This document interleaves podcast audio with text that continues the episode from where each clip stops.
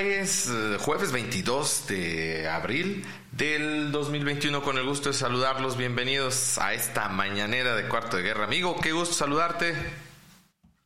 Como siempre, un gusto, Rafa, compartir contigo este espacio informativo y un gusto también eh, que nos acompañen todos ustedes en este proyecto, Rafa. Y ya fíjate que ya estoy viendo que las mañanas empiezan a ser, este horario empieza a ser verme en mis ojeras, amigo, pero bueno, parte de lo que nos gusta hacer. Y bueno, si me permites, pues vámonos inmediatamente con las efemérides del día de hoy.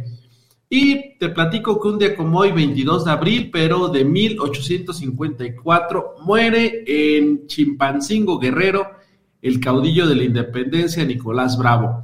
También un día como hoy, en 1970, se celebra por primera vez el Día de la Tierra. Esto toda vez que eh, la ONU decidió nombrar este día el Día de la Tierra. Es la única que tenemos, Rafa.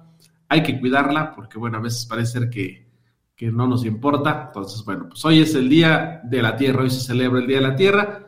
Y en 1994 fallece Richard Nixon, presidente número 37 de Estados Unidos y mejor conocido por los escándalos de Watergate. Amigo, ya recordarás cuando le descubrieron que estaba usando el gobierno para espiar al partido opositor y eso lo obligó a renunciar a su a su presidencia. Sí, sí, sí, Y bueno, una fecha importante lo que mencionas en cuanto a relación del día, el día de la tierra, ¿no?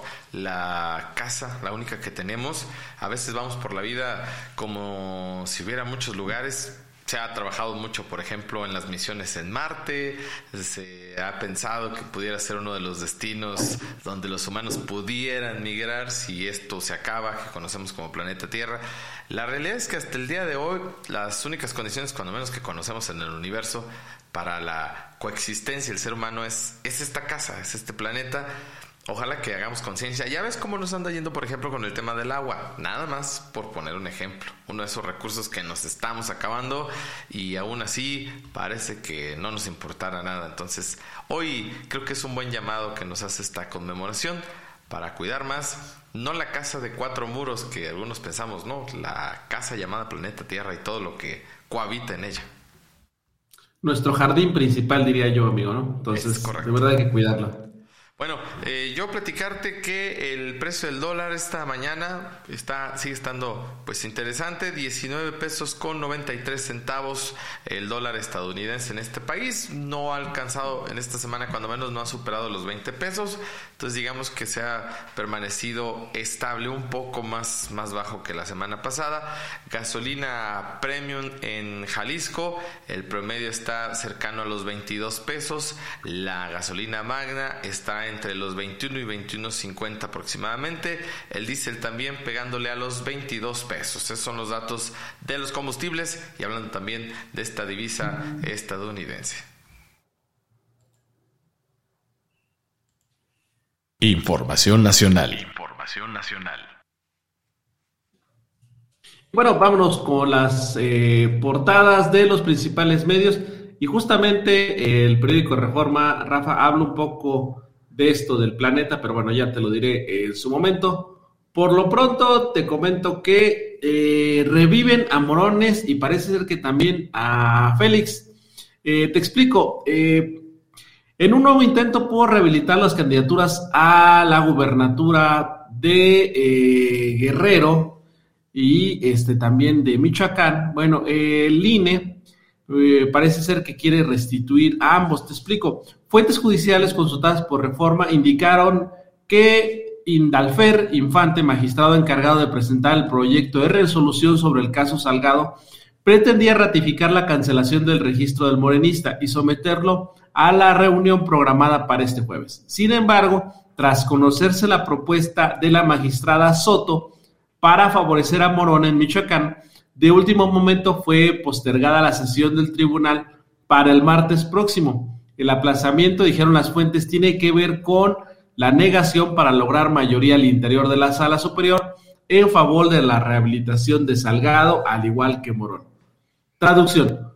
Mm, te voy a tratar de explicarles a todos cómo funciona. Eh, cuando hay un caso en el Supremo, en la Suprema Corte de cualquiera, ya sea eh, la Tribunal Electoral o la otra, se les manda a cada uno de los ministros, hay cinco o seis ministros dependiendo, ¿no? y el, y el ministro elabora un dictamen. El dictamen puede ser a favor o en contra, pero nada más ese debate. Y eso es lo que se aprueba, ese, ese, ah, se me fue el nombre, ese proyecto del ministro. Si el ministro dice que está a favor, se, pues, se vota a favor o en contra, pero ese es el que se vota. Entonces, curiosamente, eh, un proyecto del ministro para el caso de Salgado iba en contra, es decir, de no, no regresar la candidatura, pero el del candidato Morones de Michoacán iba a favor de regresarle la candidatura. Entonces, como no hay coincidencias, decidieron aplazarlo porque no tiene la mayoría para poder pasarlos. Así de sencillo estuvo el asunto. Espero me haya dado a entender, pero así está, ¿eh? Está complicado porque hoy no tienen la mayoría para pasarlo, pero sí están con las negras intenciones, diría yo, de eh, pues, tratar de ayudarles. Pues bueno, ahí está este asunto, Rafa, que habrá que ver qué cae. Y bueno, otro tema que fue ayer súper polémico, sobre todo en redes sociales, no sé si lo viste, Rafa. Eh, cae diputado por abuso, evita cárcel y hasta vota.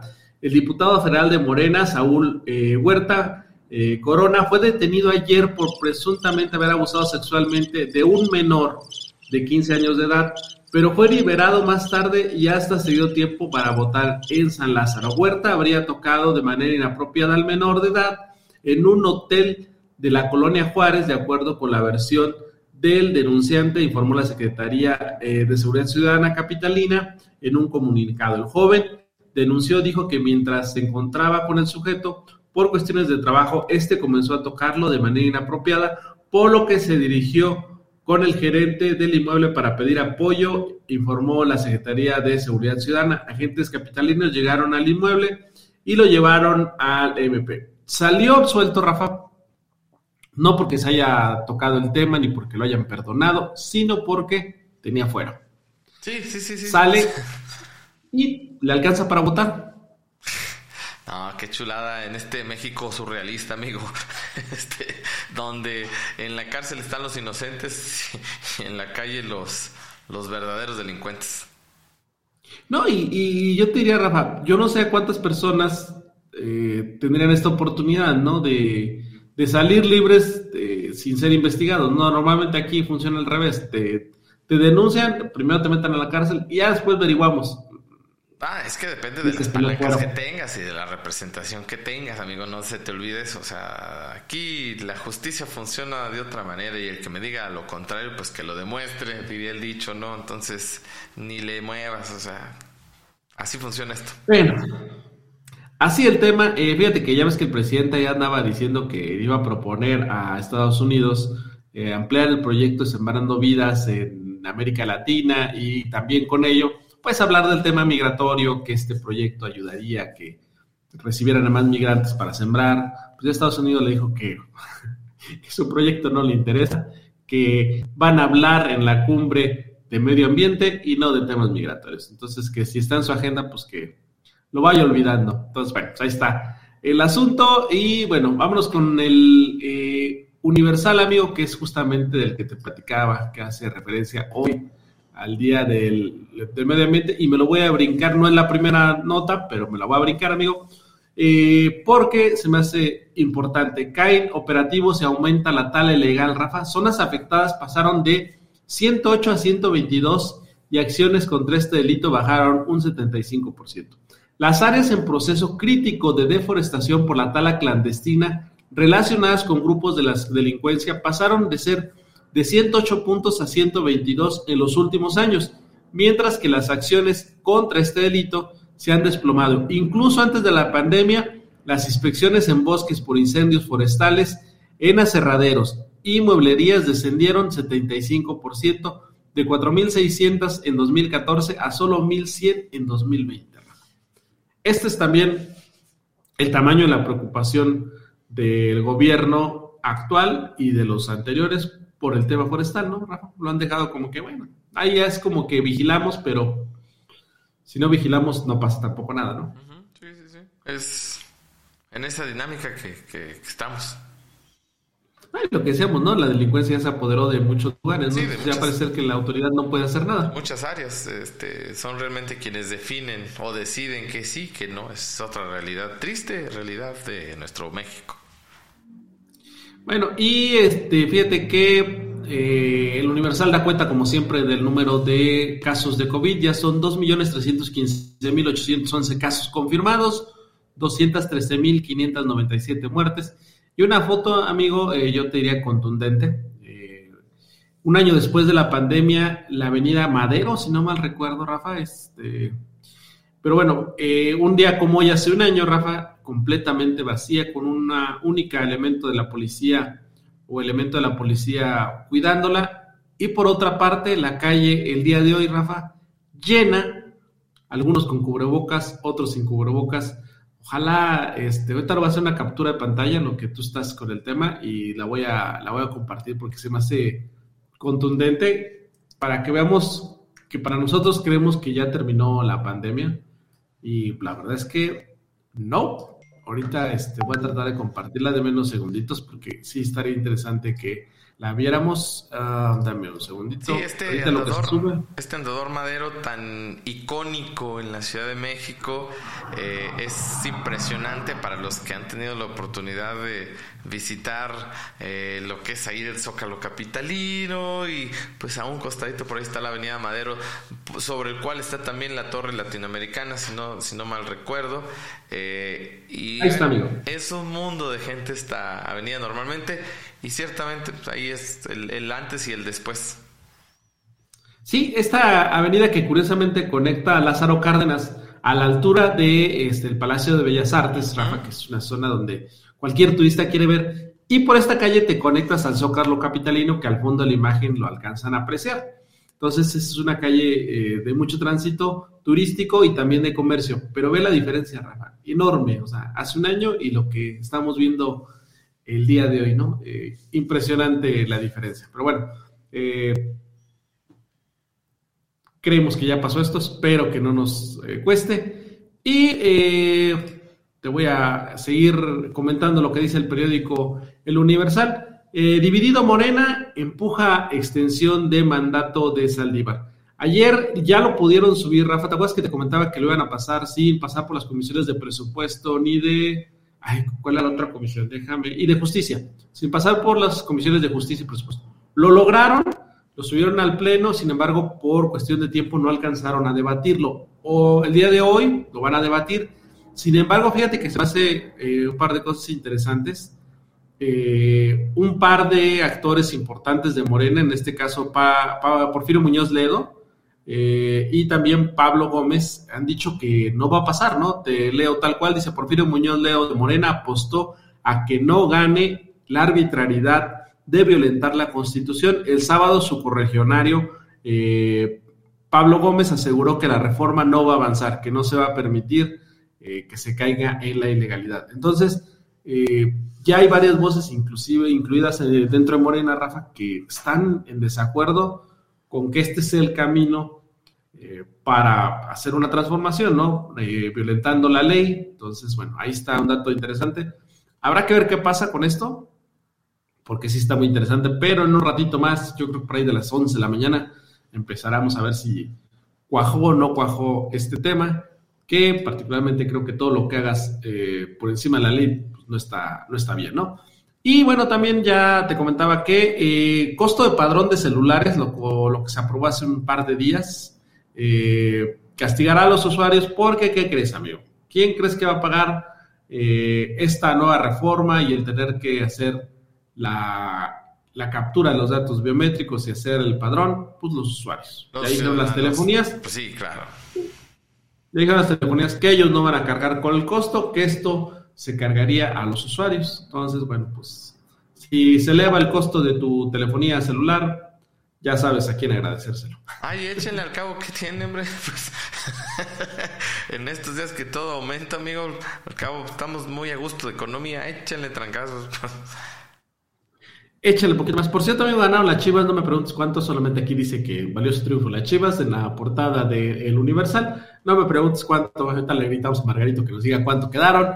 Pero bueno, ahí está eh, el Universal. Y rapidísimo ya, eh, para concluir, vámonos con el financiero. Regresarían a Pemex Mercado de Combustibles, ya lo, te lo adelantamos ayer.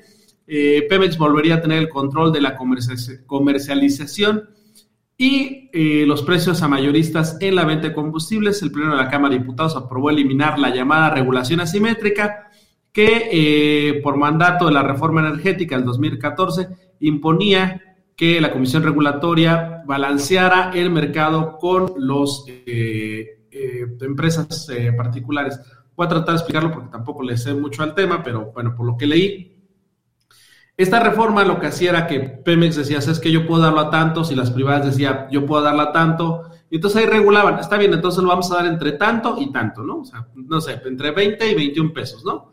Según lo que podía dar la competencia. Al quitar este artículo, Rafa, quita la, competencia, ahora Pemex va a decidir a cuánto se va a pagar la gasolina.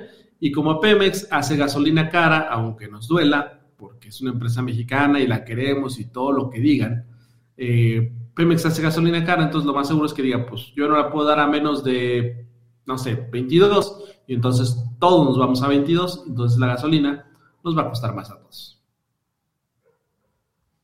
Así el asunto. Entonces, bueno, pues eso es lo más importante, ojalá este, no pase, pero este, todo perfila que será así, amigo. Pero, pero pasa, ¿verdad? ojalá no pase, pero, pero pasa sería la, la afirmación aquí, más bien en todo sentido.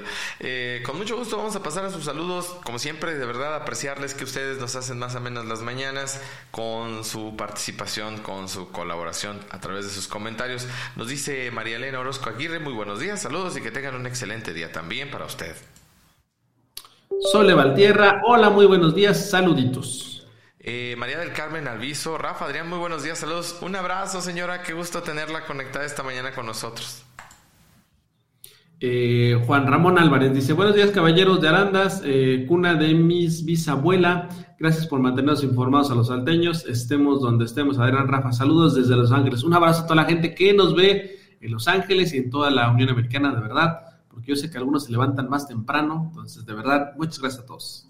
Estimadísimo Juan Ramón, un abrazo también de, parte de su servidor. Eh, Lupita Cordero, buenos días, un gusto escucharlos como siempre. No, y el gusto de nosotros es también poderlos saludar en estas mañanas. John SJ, saludos, Rafa Adrián, buenos días. Ahí está el saludo para nuestro amigo. Mm, Muñoz Muñoz, también muy buenos días. José Vargas Delgadillo, muy buenos días. Ay, ¿dónde, dónde me quedé? Acá está. Eh, José Cruz Mercado Pérez, muy buenos días, caballeros. Saludos a su esposa María de Jesús Quintana. Bendiciones también. Dice Mini JP, perdón, pero en Guerrero ponen y gana el que la delincuencia eh, pone. El que la delincuencia pone, porque si no votan por él, pues eh, lo matan a costa. Ah, dice, me consta porque soy de allá. Sí, fíjate que Guerrero de los estados que perdió el gobierno, perdón que se lo diga así, pero la verdad es que tienen años que, como en muchas partes, no manda la autoridad, Rafa mandan otras personas. Sí, sí, desafortunadamente, esa es la, la realidad. ¿Para qué le buscamos otro lado, no? Triste, triste realidad. Eh, dice Fer Díaz, muy buenos días muchachos, de corazón les deseo un excelente y bendecido día para ustedes, saludos para todos hasta Totonilco, un abrazo Fer, este, que por cierto, ahorita les cuento algo de Atotónico. En Guerrero no hay gobierno, la delincuencia organizada manda así, dice Mini JGP, perdón. Y sí, amigo, y, lástima, por ejemplo, ¿dónde no? acordarás de Acapulco. ¿Y dónde no? La pregunta es dónde no. A veces nomás tenemos la ilusión de que tenemos gobierno, pero realmente quienes mandan y dicen cómo sí, cómo no, pues no es el gobierno, tristemente, ¿no? Pero así es. Tan bonito Guerrero, Acapulco, amigo, y muchas partes ahí, pero bueno. Germaín Coronado, muy buenos días, jóvenes. Maro Hermosillo, te caíste de la cama, un abrazo enorme y gracias por lo de muchachos. Eh, Pepe González, muy buenos días, gracias por informarnos, saludos para todos. Eh, Germán y Coronado, comenta de cuándo para acá para saber. ¿A qué se referirá, amigo? ¿Qué dijimos? Ya ves, ese este, ya esa edad, amigos, hace que nos olvidemos hasta lo que acabo de decir hace dos segundos. Perdón, hermano, ahorita. Haz disculpa, pero. Eh, Angélica Estrada dice, hola, buenos días, saludos para todos los que están eh, trabajando. Eh, gracias por los saludos, Angélica, también para ustedes un, abrazo. Y sí, mucha gente trabajadora que ya a estas horas de la mañana, de la madrugada, hoy no más de la madrugada, nada de la mañana, para no exagerar, para qué exagero, ya se encuentran elaborando, iniciando el día con toda la actitud, que así también lo hacemos nosotros. Información estatal. Información estatal. Bueno, amigo, algo que vale la pena comentar eh, y que, bueno, pues generó incomodidad una vez más, generó también preocupación. Después de que ayer señalaba el gobierno del estado que se iba a recontinuar con la vacunación del sector médico, pues resulta, resulta que siempre no. Eh, va para atrás. Pese a que el día de ayer se anunció que desde hoy y hasta el sábado se aplicarían las vacunas contra COVID-19 al personal médico público y privado de Jalisco, el gobernador informó que esta tendrá que ser reprogramada. Incluso ayer en un post, en una publicación eh, a través de sus redes sociales, el gobernador explicó que la Secretaría de la Defensa Nacional, la Sedena por sus siglas, le envió una carta en la que le pidió reprogramar el proceso de vacunación pide a cada doctor, doctora, enfermero y enfermera de Jalisco que estén atentos a las redes sociales oficiales, ya que el gobierno federal decida reiniciar el proceso. Informaremos, dijo el gobernador, las nuevas fechas y sedes de vacunación. Por la mañana, cientos de médicos hicieron fila para recibir su dosis en el auditorio Benito Juárez, esto ya donde se hacen, por cierto, las fiestas eh, de octubre en la zona metropolitana de Guadalajara, pues desde un día antes circularon mensajes que decían que ayer comenzarían las inmunizaciones de hecho, ahí mismo se aplicaron algunos biológicos, según consta en algunas fotografías que fueron compartidas por el gobierno del estado.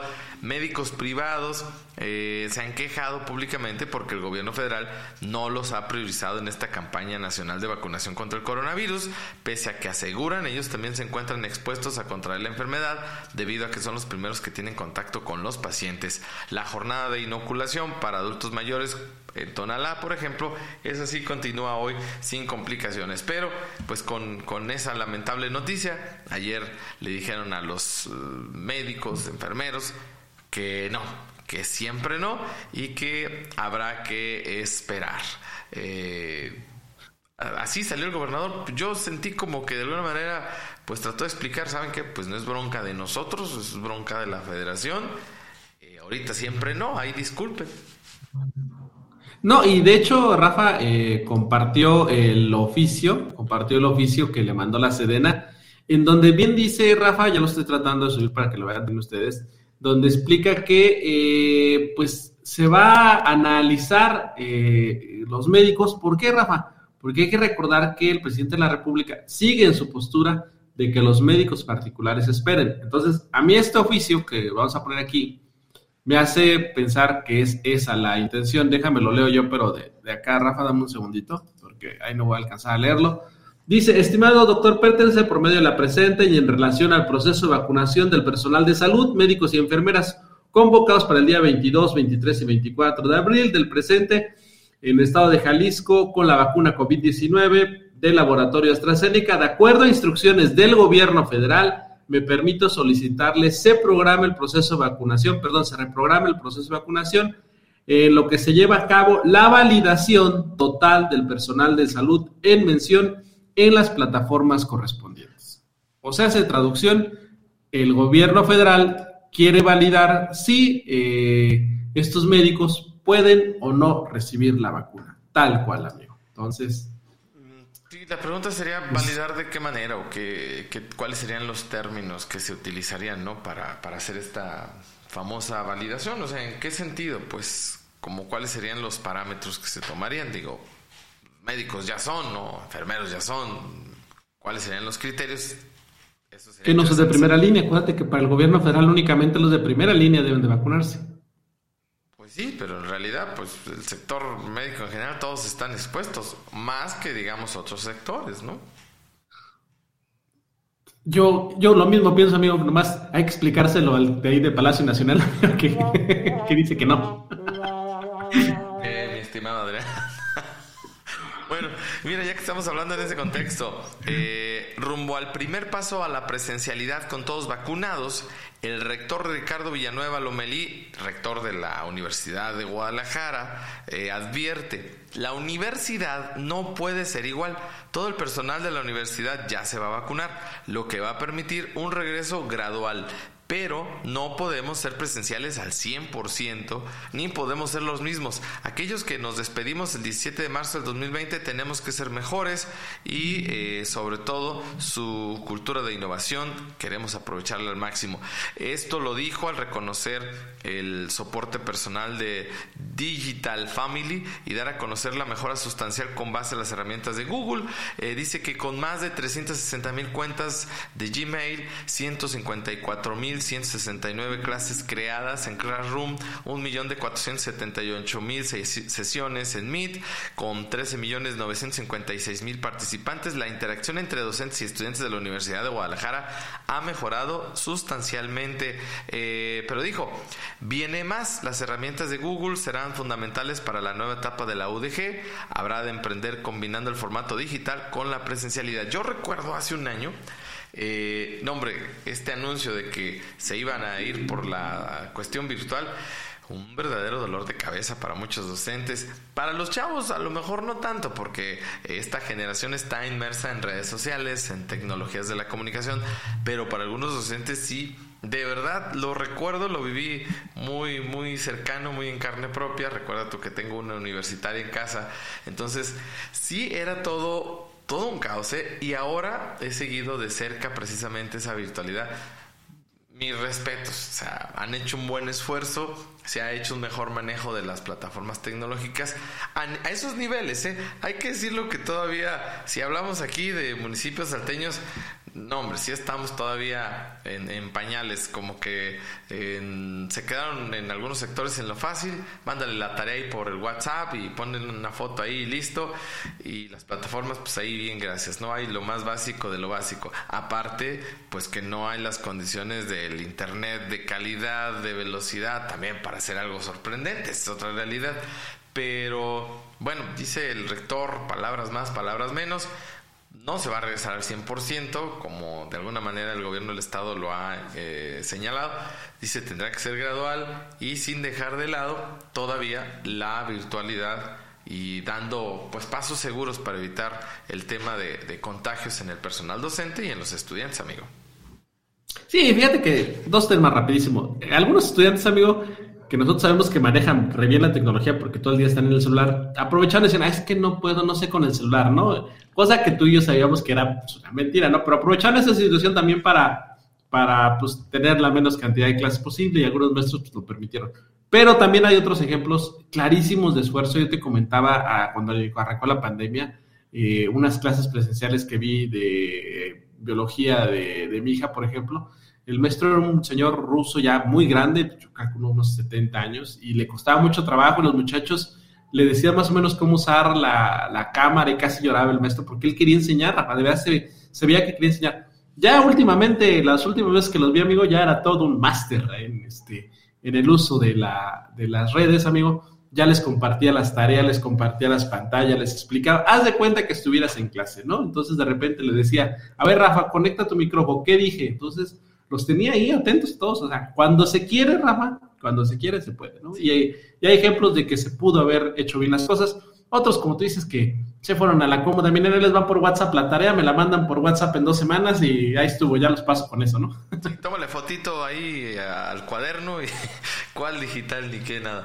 Digo, hubo muchas circunstancias, te decía, si bien es cierto el internet no, no ha sido el mejor, pero también es la realidad que algunos hicieron la diferencia y nuestro reconocimiento para todos ellos. Bueno, dejando ahí de lado la educación virtual y el tema de, del regreso a clases que se presume pudiera ser en el nuevo ciclo escolar, ya estaremos aquí, espero la vida nos lo permita, para comprobarlo o para ver si no se pudo. Bueno, hablemos ahora de lo más reciente también esta semana para Jalisco. El gobernador del estado a inicios de esta semana, recordarás, adelantaba que se iba a emitir una declaratoria federal de emergencia por el tema de la sequía. Eh, una nota de Sonia Serrano Íñiguez en el diario NTR esta mañana señala que los problemas que enfrenta Jalisco ante el estiaje son importantes, pero que no hay condiciones para una declaratoria de emergencia por sequía.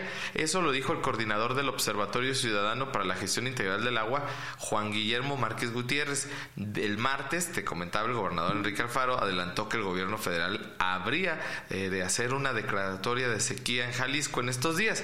Y el mandatorio afirmó que un 68%, si recuerdas tú el dato, del territorio estatal presentaba una sequía severa. O sea, no solo se hablaba de la zona metropolitana, se hablaba de todo el estado, de más de la mitad del estado. Al respecto, Márquez Gutiérrez explicó que los criterios que se utilizan para determinar la gravedad de una sequía son muy subjetivos. Además, afirmó que en esta problemática la atención se centra en el área metropolitana de Guadalajara cuando hay problemas más graves en otros municipios. Por ejemplo, relató que la semana pasada visitó San Juan de los Lagos, donde la presa que abastece a la cabecera municipal de ese vecino aquí de Los Altos está prácticamente seca en condiciones peores que las que enfrenta la presa Calderón, cuya reducción en el nivel de almacenamiento es el argumento para la falta de agua en el área metropolitana. Y recalcó que hay municipios donde sí necesitan medidas urgentes, que no es el caso de la zona metropolitana de Guadalajara, donde además de los acuíferos se cuenta con el lago de Chapala. Por otro lado, Juan Guillermo Márquez consideró que la escasez de agua parece ser utilizada como un distractor, pues ante eventos de inseguridad se han presentado de manera coincidente avisos de crisis con el agua por parte de las autoridades de Jalisco, pues no lo dudes tú, esas famosas cajas chinas que como han dado resultado a los gobiernos para distraer la atención de los temas también pues trascendentales y vigentes, amigo. Eh, no, no estaría de dudarse porque en esa dinámica se ha acostumbrado a vivir en este país, entonces no, no sonaría raro, eh, no, no estaría tan descabellado el asunto. Amigo, el mal pensado soy yo. Pues, para que veas que hay más males pensados todavía también en el Estado, ¿no? Y bueno, hablando precisamente de temas torales, temas importantes, eh, señala también este mismo diario que repuntan delitos en contra de mujeres, eh, lesiones dolosas, el ilícito más denunciado. En total en el país se cometieron 9.826 crímenes en contra de mujeres en el último mes. O muchísimo, amigo. muchísimo. Eh, de acuerdo con datos del Secretariado Ejecutivo del Sistema Nacional de Seguridad Pública. Eh, este dato también es contundente, ¿eh? Por, por ejemplo, ¿no? Además, durante el primer trimestre del 2021, las denuncias por el delito de violación se incrementaron en todo el estado de Jalisco, de acuerdo con los datos dados a conocer este miércoles también por el mismo secretario ejecutivo del Sistema Nacional de Seguridad Pública. Y lo que señala estas cifras es que entre enero y marzo fueron denunciados 113 casos de violación, un promedio de un caso por cada 19 horas, revelan los reportes oficiales. En contraste, durante el mismo periodo, en el 2020, se sumaron 103 querellas ellas presentadas ante la fiscalía. O sea, llevamos 10, 10 casos más arriba, 10 denuncias más arriba. Por su parte, un ligero aumento tuvieron también los casos de hostigamiento sexual, pues pasaron de 21 en ese mismo lapso del 2020 a 25 en este periodo del 2021. Las cifras también confirman un aumento en la violencia familiar que sumó 3.103 querellas presentadas en un promedio de 34 al día. Así las cosas también en este tema de violencia contra la mujer y violencia familiar, amigo. Sí, tengo un tema que no termina, aunque las autoridades digan que está bajando, pues yo no veo. Como dicen por ahí, yo creo que la sociedad tenemos otros datos, ¿no? Pero bueno. Y, bueno, amigo, eh, hoy es 22 de abril. Recordarás tú que un 22 de abril, eh, estamos hablando que pues hace ya creo que cerca de los 30 años, más o menos, cerca de los 30 años, eh, nos despertábamos los jaliscienses con aquella noticia, ¿no? El olor que habían reportado eh, en una de las zonas, ahorita me, meto a, profundidad en la nota, eh, recordarás tú que en una zona ahí de Guadalajara se hablaba de, de fétidos olores, como olor a combustible o a gas ahí en la red de drenaje, se reportó y en aquel entonces pues se decía que se le había hecho el conocimiento a las autoridades, sin embargo, pues estas no, a lo mejor no le dieron el tratamiento necesario y minutos después una enorme explosión que levantó prácticamente las entrañas de la tierra ahí en una zona de, Guadalajara y pues dejaron a personas eh, sin vida, que fue lo más triste y doloroso, y también a cientos de familias sin su patrimonio. Eh, víctimas temen que se pierda el fideicomiso que actualmente existe de apoyo a los damnificados de las pasadas explosiones del 22 de abril. Por cierto, la nota es de mi estimadísima Elizabeth Ríos, ya sabes, amiga del equipo de cuarto de guerra y que elabora para el Occidental.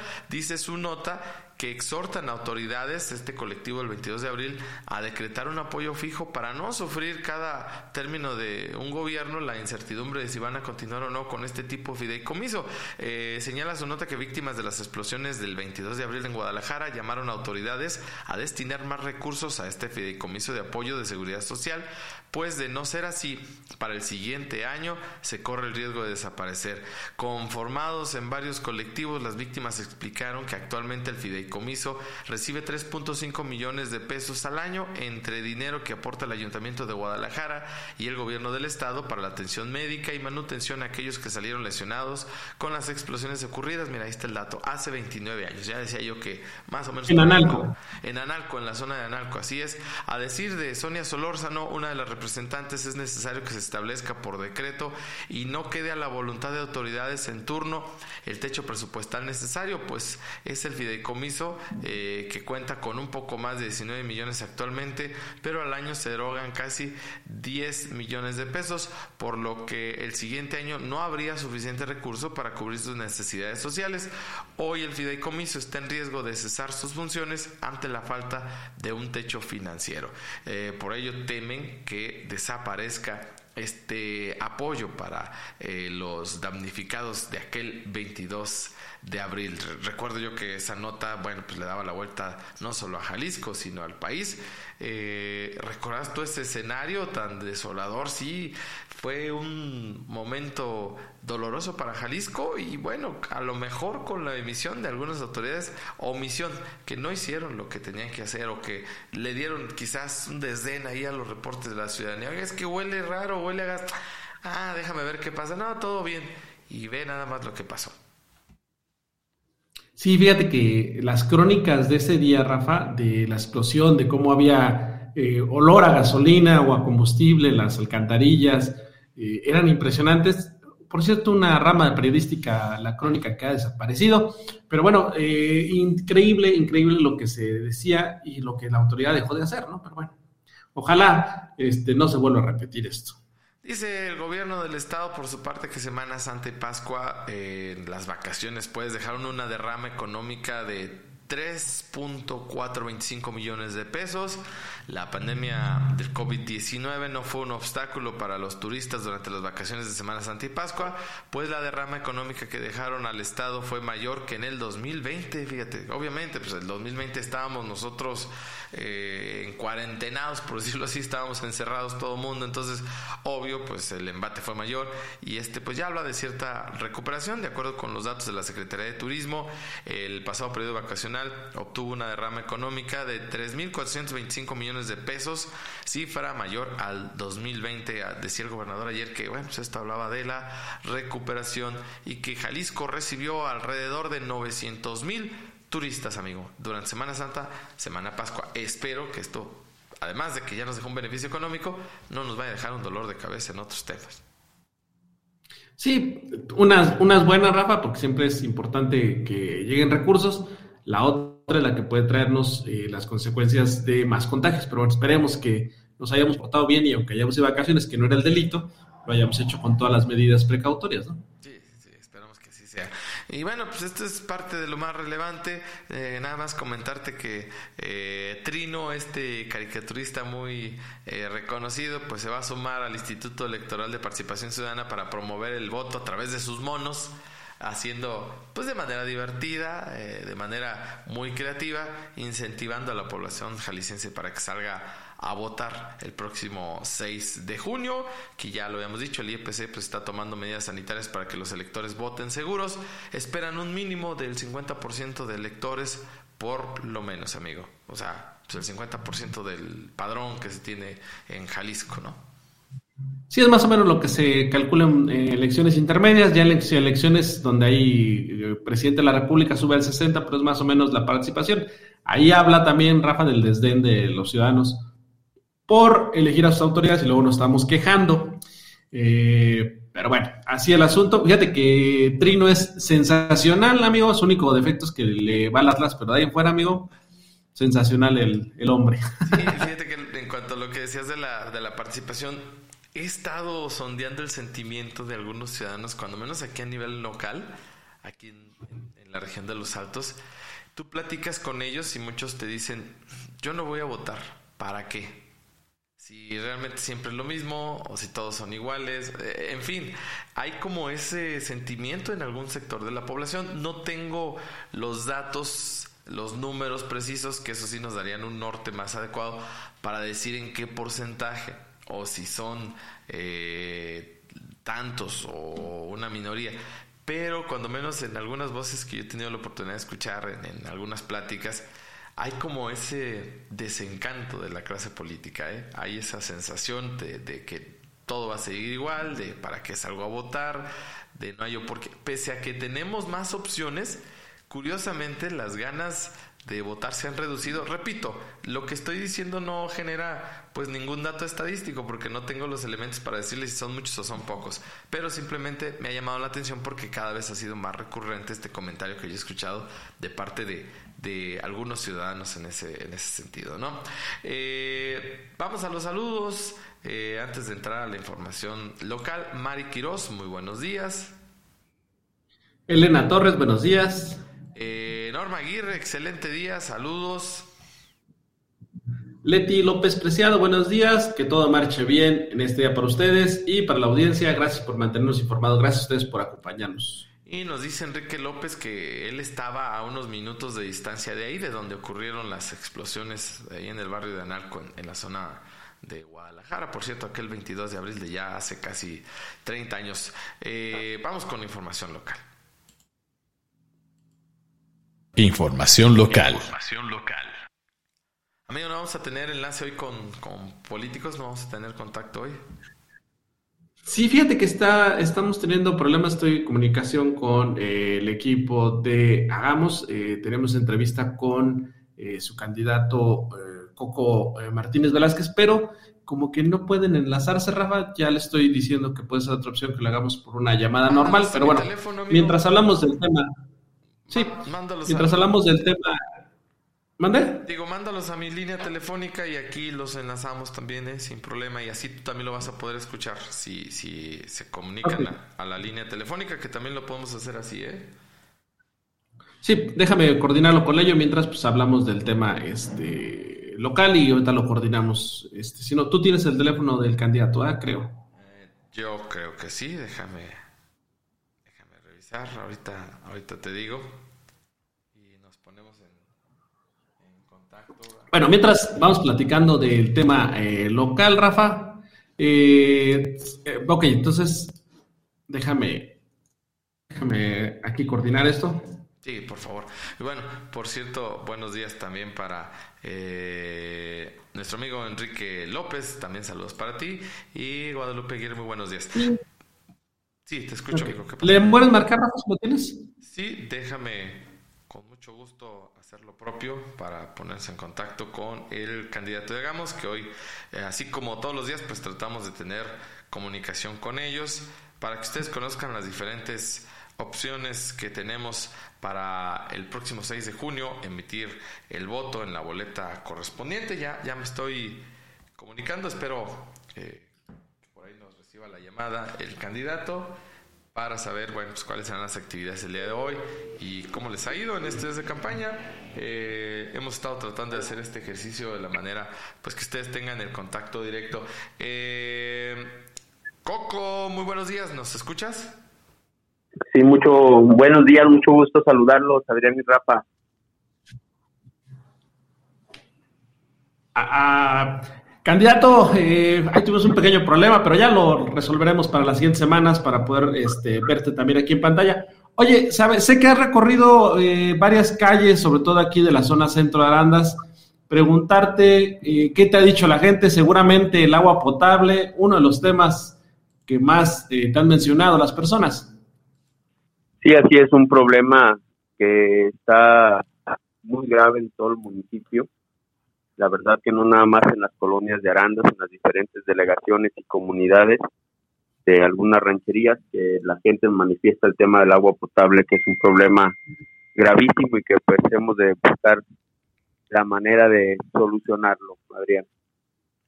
¿Cuál es la, propuesta? No sé si ya hemos hablado de propuestas, eh, candidato, en, el sentido precisamente hablando de, agua potable. ¿Qué es lo que se puede hacer? ¿Cómo se puede abordar este tema que pues, es básico no para el desarrollo de la vida de cualquier ciudadano aquí en, el municipio?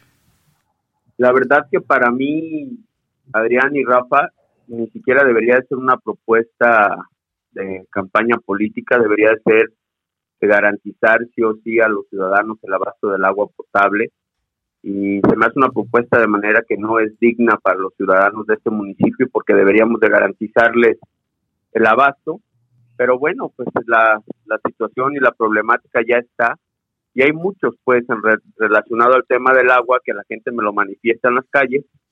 Y sobre todo el abasto que es fundamental sobre todo en el tema de las redes de agua potable, pero vemos que cada día la gente batalla muchísimo para poder obtener este vital líquido en su casa. Además del agua, ¿qué le piden? ¿Qué más? ¿Qué, otro servicio? ¿Cuál es como la demanda también más importante, candidato? Alumbrado público, los temas de vialidad, que son algo complejos, pero sobre todo regresando un poquito al tema principal del agua potable, la gente la molestia que tiene es que pagan al año, pagan su recibo a principios de enero para ya no estar yendo a pagar cada bimestre. Y, lamentablemente en el transcurso del año les llega cobros excesivos, que esto sucedió a partir de estos dos años y medio que llevamos esta administración, y hay que señalarlo puntualmente, la gente me lo manifiesta, dice, entonces, ¿qué caso tiene que yo vaya y me forme a hacer largas filas para pagar el agua potable y que al final del día me lleguen dos o tres cobros excesivos por el consumo del agua potable que pareciera broma porque ni siquiera le cae a la gente en sus casas. Coco, agradecerte por supuesto el tiempo que nos dedicas. Eh, sabemos que andas eh, visitando personas desde muy temprano, visitando empresas. Eh, y en esto sentido mi pregunta antes de concluir con esta entrevista. Por ejemplo, eh, las personas eh, que has visitado, las empresas, ¿cómo han recibido eh, la propuesta del partido y tu propuesta particularmente? Veo, he visitado ya algunas empresas importantes del municipio, sobre todo del sector bolsero. Pues me he encontrado con muchísimos amigos míos que me conocen y bueno, pues veo a la gente ilusionada, esperanzada que de verdad se pueda hacer un cambio. Y bueno, el equipo que conformamos, pues lo hemos mencionado, si no conocen a Coco, conocen a alguien más del equipo que acompaña a Coco, en este caso los regidores, que somos 18 candidatos y aparte sumada mi esposa que está totalmente entregada en este gran proyecto, pero la verdad veo a la gente con mucho ánimo y de verdad estoy convencido que el 6 de junio vamos a ganar esta elección, Adrián y Rafa. Coco, ¿a dónde, a dónde vas hoy? ¿Cuál es el plan, la agenda para este jueves? Hoy en la mañana recorro la colonia Espíritu Santo y por la tarde algunas empresas. Y ya en la tarde regreso a la colonia La Rinconada para poder platicar ahí con algunos vecinos. Gracias por tomarnos la llamada y éxito en estos días de, de campaña para ustedes. Un fuerte abrazo y muchísimas gracias por la invitación a ambos y bueno, sobre todo a la gente que nos escucha aquí en el municipio y yo sé que incluso en la Unión Americana. Gracias. Hasta luego, estén bien. Un buen día. Bueno, ahí tiene usted la, la, voz, la comunicación, hoy de manera telefónica, Adrián, con el candidato de Hagamos a la presidencia municipal de Arandas, el licenciado Coco, como se le conoce, ¿no? Coco es como su nombre eh, de, campaña, eh, o José Socorro Martínez Velázquez. Y bueno, pues uno de los temas también torales importantes para cualquier ciudad, como es el asunto del agua potable, amigo. No, y, de verdad agradecerles a todos, eh, porque de repente los agarramos en lugares donde casi no tienen recepción, este, eh, por entrar a algunas empresas. Entonces, de verdad, agradecerles a todos que nos eh, dedican esos cinco minutitos, sobre todo para que la gente conozca los perfiles y tenga elementos para tomar una mejor decisión. Y bueno, vamos ahora sí al tema local, Rafa. Ayer en Tepatitlán, un incendio en una empresa. Platícanos qué pasó, Rafa. Sí, este, mira, te iba a decir antes de, seguir con esta nota que ya en su momento los vamos a tener en una charla de café a la mayoría de los candidatos donde podamos platicar largo y ancho a través de una hora más o menos ahí sí vamos a poder desarrollar pues más, más ideas con más tiempo eh, sobre las plataformas políticas, sobre las propuestas. Pero bueno, vámonos precisamente a Tepatitlán. Eh, Tepa da la nota esta semana en muchos sentidos. Primero, pues el de ayer, ¿no? Un incendio en una fábrica de artículos eh, de infraestructura para el tema de las granjas. Hay que recordar que en el caso de Tepatitlán, pues hay una industria muy importante avícola y bueno, esta empresa que se vio afectada ayer con un incendio en sus instalaciones precisamente es de la familia de Anda, amigo, de la alcaldesa con licencia nena de Anda que se encuentra en ese momento en campaña, por cierto, buscando la reelección. Bueno, pues ayer eh, un incendio de dimensiones importantes se podía observar desde diferentes puntos de la cabecera municipal de Tepatitlán, incluso aquí nos reportaban a través de la línea de WhatsApp que ahí la tiene usted por cierto, el número para cualquier reporte, nos decían, oigan, es que hay un incendio, se ve de diferentes partes de, de la zona de Tepatitlán. Y bueno, efectivamente, eh, una nave que conforma parte de esta industria, de las industrias de Anda, allá en Tepa, pues se vio afectada por un incendio.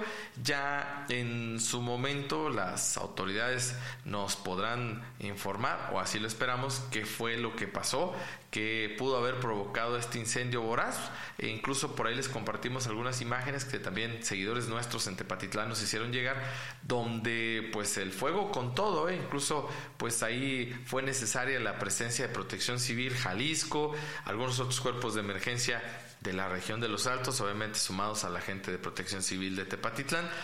Por fortuna, eh, Adrián, y creo hasta, hasta este momento no se registró ni alguna víctima ni algún lesionado eh, de gravedad.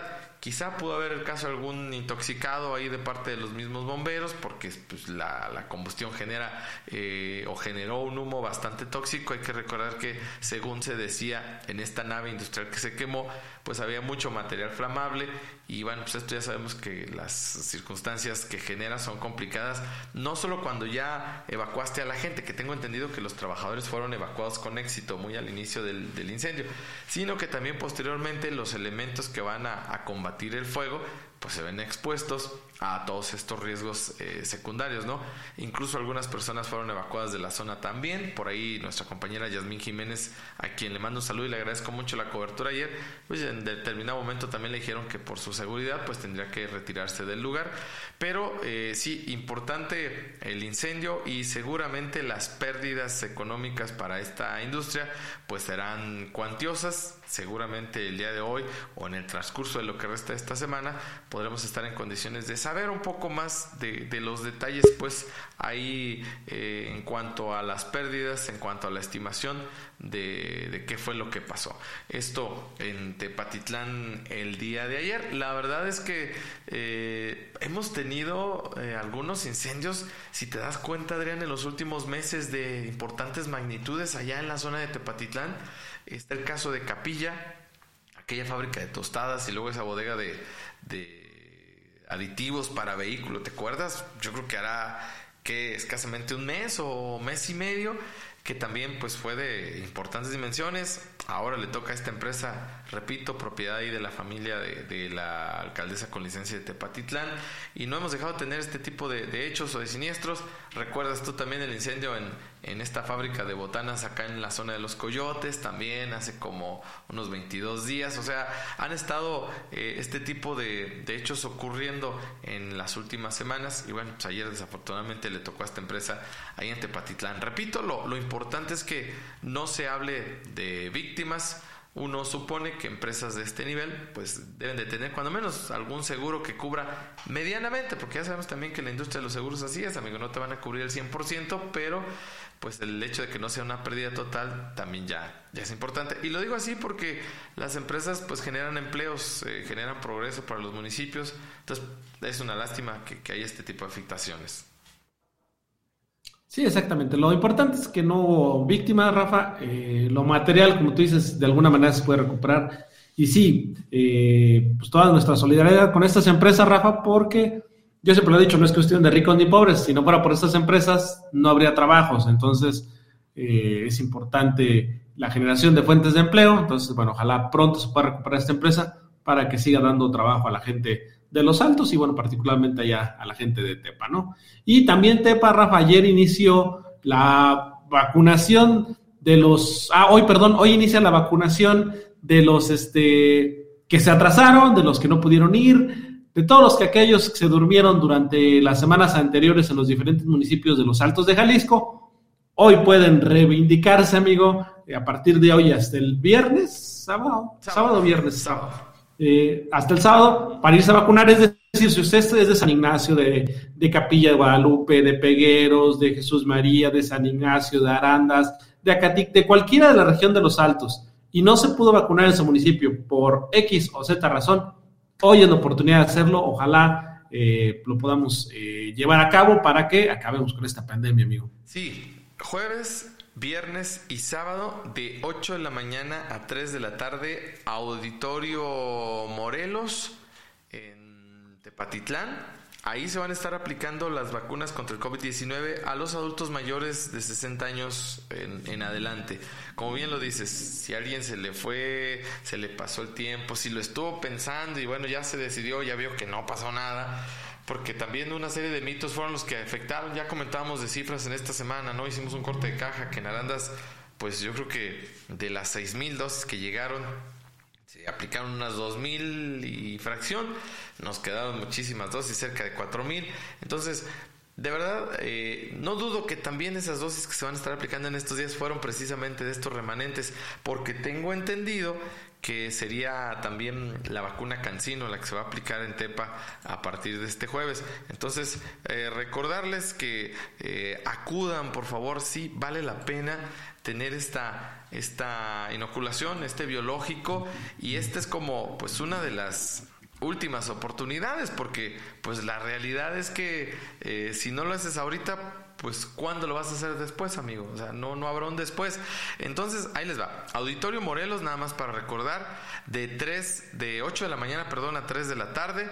La vacuna es de una sola dosis, es efectivamente la Cancino y va, pues para quienes no tengan ninguna otra aplicación, eh, alguien podría decir, ah, yo ya tengo la primera y se me pasó ir a la segunda dosis. Mm, no, no puedes aplicarte esta para evitar ahí combinar eh, laboratorios, ¿no? Eh, ¿Qué se está solicitando para los adultos mayores que se den una cita ahí en el Auditorio Morelos y también para sus familias que los lleven? Pues que vayan con cubrebocas, respetar la sana distancia, si toman medicamentos, pues que los lleven con ellos para que no los suspendan, no acudir a vacunarse si tienen fiebre, eh, hay que ir bien hidratados con los calores de estos días, desayunar antes de ir a esta jornada y llevar pues alguna botanita, algún refrigerio, amigo, calzado cómodo. Eh, el acompañante pues eh, será necesario cuando haya problemas de movilidad, evitar el contacto con otras personas y respetar todos los protocolos sanitarios y medidas de higiene. Entonces, aprovechen, ¿eh? de verdad, esta es como la última llamada a misa, lo diríamos así. Jueves 22, viernes 23 y sábado 24 de abril se estará administrando esta vacuna de Cancino, una sola dosis, que además es es lo bueno, ya no tienes que mover tanto a tus adultos mayores. Aprovechen en Tepatitlán como cabecera regional, pues se va a estar haciendo la aplicación de esta vacuna a partir de este jueves, amigo. Hay que, hay que acudir eh, con esta importancia, ¿no? Fíjate, y hoy los temas regionales se los lleva también Tepa, amigo. En el fútbol, para los amantes de el pateo de balón. Amigo, ayer Tepatitlán calificó a los cuartos de final de la Liga de Expansión MX en un partido en el que creo que quedaron 1-1 en tiempo regular y después se fueron a penales y ganaron 4-2 a los Dorados de Sinaloa, que es un equipo que ya militó en un par de ocasiones en la primera. Entonces, bueno, pues importante ahí el avance de Tepatitlán en esta liga de expansión también para los amantes del fútbol, este equipo de Tepa.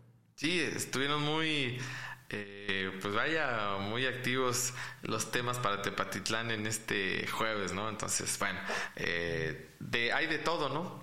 Tanto lo lamentable de este asunto ahí del incendio del día de ayer, como pues lo bueno de la vacunación y los resultados en el deporte de los cuales nos estás dando tu eh, información. regresemos a Arandas. Eh, fíjate que piden paciencia a la comisaría, a la ciudadanía, ya que en estos días han estado realizando labores de balizamiento ahí en el primer cuadro de la ciudad. La mayoría de estos, y lo sé porque me los he encontrado, han sido por la noche. en cruces principales como ahí cercano al centro de salud, la plaza principal, eh, sobre todo se han estado pintando las líneas peatonales, pero decía el personal de la comisaría que habrá algún momento que estas labores tengan que hacerse durante el día y ya sabemos que esto pues puede generar eh, alguna complicación o retrasos en la vialidad.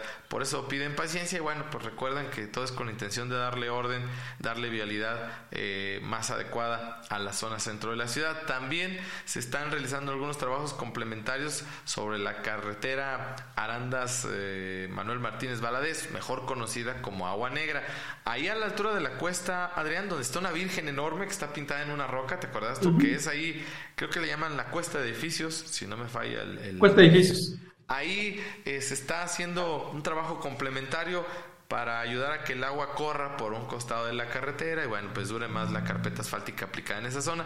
Hay maquinaria, entonces hay que conducir con precaución. Lo mismo a la salida aquí de los cinemas, hay también personal trabajando, están haciendo trabajos del empedrado zampeado y pues comentaban ayer a un compañero mío de los medios que de repente los vehículos pasan pero hechos la mocha y hay maquinaria, hay una retroexcavadora que está entrando y saliendo a, las laterales. Entonces, recordarle a los habitantes de Arandas y gente que nos ve que utiliza esta vía de comunicación, pues que lo hagan con mucha precaución, porque como dice la leyenda, ahora sí literal, amigo, hay hombres trabajando y pues lo que se evita es tener algún incidente vial que luego pues vayamos a lamentar todo por no tener pues un, poco de precaución, ¿no? Entonces vamos a agradecer mucho que la ciudadanía eh, haga con conciencia estas actividades y evitemos pues mayores riesgos en estas zonas de obra que se están llevando a cabo en, en esta semana precisamente. Sí, la verdad es que es una zona donde no sé por qué, pero les da por pisarle de repente mucho, Rafa. Pues, es una zona donde circulamos mucho nosotros porque para acá está el, eh, la oficina de cuarta guerra, el de estudio. Y sí, la verdad es que yo sí he visto que de repente, es que de repente salen las retros, Rafa, para hacer los trabajos, pero no se frenan aquellos, ¿eh? De repente dan unos frenones o unos este, sacones, pero bueno, en fin, hay que tener precaución porque ciertamente hay trabajos en la zona, hay que tener mucho, mucho cuidado. Y este, pues mañana, Día Mundial del Libro, amigo. Mañana 23 de abril. Eh, la Biblioteca Viejita, la que conocemos aquí por la calle Cuauhtémoc, eh, o la Elena Elena Valadez Ramírez, me parece, o Elena Ramírez de Valadez. Ay, disculpen ustedes, ya llegó una edad que ya no coordina bien. Van a preparar un evento de lectura, entonces, bueno, eh, con todos los protocolos y todo esto, nada más recordarles, pues quien guste puede darse una vuelta el día de hoy para eh, ver la mecánica y pues es importante no, no dejar de, de, practicar la lectura que nos abre las puertas del mundo en la comodidad de tu hogar, amigo. Con solo ojear unas, unas cuantas, valga la redundancia, hojitas de un libro, páginas de un libro, además del olor tan rico que tiene un libro impreso, todos los conocimientos que se encuentran ahí encerrados, contenidos en un documento. Sí, exactamente. No hay nada más hermoso que un libro, amigo. Bueno. Lo firmo. y antes de irnos, amigo, antes de irnos, mira, te presento a Jimena. Sí, esta niña que nos hizo el, eh, eh, la semana, eh, déjenles doy un poquito de contexto. En una tarea que le dejaron a Jimena, eh, subió una imagen de Cuarto de Guerra y particularmente de Rafa haciendo el trabajo. Y bueno, pues este, en una semana complicada para nosotros, esto fue lo que nos dio ánimos de seguir haciendo lo que nos gusta, Rafa, y de que vale la pena a veces eh, algunas ventajas de madre de personas que pues, no entienden ni que tienen sus intereses, Rafa. Pero bueno, por ella y por mucha gente como los que nos siguen hoy en la mañana, vale la pena todo lo que hacemos todas las mañanas y todo el día aquí en Cuarto de Guerra. Y mira que las noticias pues son para adultos, ¿no? En su mayoría, o, jóvenes adultos, pues, ¿no? Eh, fue lo que me llamó la atención, para mí fue lo, lo privilegiado para el equipo que pues una pequeñita conoce, sabe de la existencia de Cuarto de Guerra, obviamente, seguramente por sus papás, pues, pero pues qué, qué honor, qué orgullo que esta pequeñita pues haya hecho referencia al equipo y como lo prometido es deuda y hay que cumplirse, pues ahí está la entrega del termo correspondiente Cuarta Guerra para esta pequeñita que además, déjame decirte Adrián, va a ser intervenida en unos cuantos días eh, a una cirugía, entonces con toda la tranquilidad del mundo, todo fuera como ser niño, de verdad, qué chulada, qué bonito. Le mandamos un saludo a, Jimenita, a, su familia, que repito, seguramente, pues por la influencia de su familia, que deben de ser seguidores de Cuarto de Guerra, pues ella por ahí le llamó la atención, dijo, ah, caray, mira Cuarto de Guerra. Y bueno, tuve el gusto de conocerla y saludarla el día de ayer y de verdad esperamos que le vaya muy bien en esta cirugía le mandamos un abrazo y muy buenas vibras para su familia, ¿no? A nosotros nos refrescó como cuando te andas muriendo de sed y llega agua fresca, heladita. Así fue el, el hecho de saber y de conocer de Jimena para el equipo. La vamos a entrenar para nuestras fuerzas básicas. Próximamente Rafa y yo nos vamos a retirar y aquí vamos a tener a Jimenita aquí conduciendo estos espacios. Sí le gusta, ¿verdad? Claro está. Yo espero que sí. Así es. Eh, y bueno, ahora vamos ahora sí a sus mensajes después de, te he dicho y yo creo que merecido eh, mensaje para Jimenita y para que todo salga bien. Jimenita, me encorazonas. Mira, si me salió no como el de Peña Nieto, amigo. ya vi que lo practicaste bien. Eh, Alejandra Aguirre, gracias por tus comentarios. Buenos días. Eh, Fred Santos, ahí dejamos tu comentario. Gracias por seguirnos. Estamos en campaña, desde luego. Entonces, de todo llega, eh, de todo llega. Reina Camarena, saludos también. Eh, Lupita Badajoz, buenos días. Eh, Luis Ernesto López González, buenos días.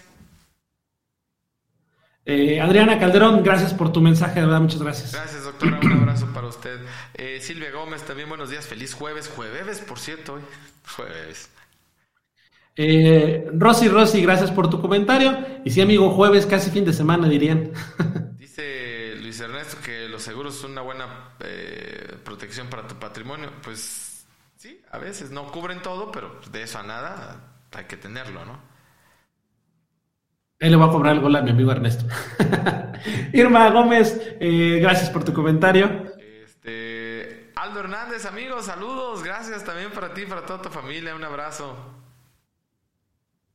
Arturo Hurtado, amigo, un abrazo, dice saludos amigos, gracias por siempre mantenernos informados, un abrazo a los dos, siempre recordando a Adrián desde Agentes del local y gran apoyo que recibí de su parte en los pagos de mis semestres en el tecnológico.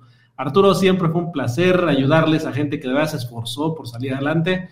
Eh, Arturo, un gustazo, amigo, un gustazo fue. Cuca Aspeitia lo está viendo, buenos días también, gracias. Isela León, buenos días desde San Antonio, Texas, amigo. Norma Ramírez, buenos días desde Califas. Dios los bendiga. Dice, gracias también para ti. Bendiciones. Gerardo Orozco, buenos días muchachos. Gracias por los muchachos, sobre todo, amigo. Claro, amigo, la juventud se lleva aquí en el corazón. Es más, yo voy a festejar con Jimena el próximo 30 de abril, el Día del Niño. Pues, óyeme, pues. No, pues sí. bueno, dije que lo voy a festejar. Pregúntales a los de la, tienda, la tienda departamental allá de Guadalajara, amigo, a ver si piensan lo mismo. la gente luego es así. Eh, hay que tener el corazón, dicen, el corazón de niño este, para seguir disfrutando de la vida, porque de veras todo fuera como ser niño. Te enojas rápido, pero igual lo olvidas pronto. Eh, perdonas muy rápido eh, a lo que sigue, muchos sueños, muchas ilusiones, en fin, qué bonito es ser niño de veras. Y le mandamos saludos a Francisco Guzmán desde Oaxaca. Un abrazo. Pues vámonos amigos, ya es hora. Vámonos, gracias a toda la gente que nos acompañó esta mañana. Nos vemos mañana tempranito y ya arrancamos también charlas de café. Ya les platicaremos mañana quién nos va a acompañar. Que tengan un excelente día. Gracias a todos.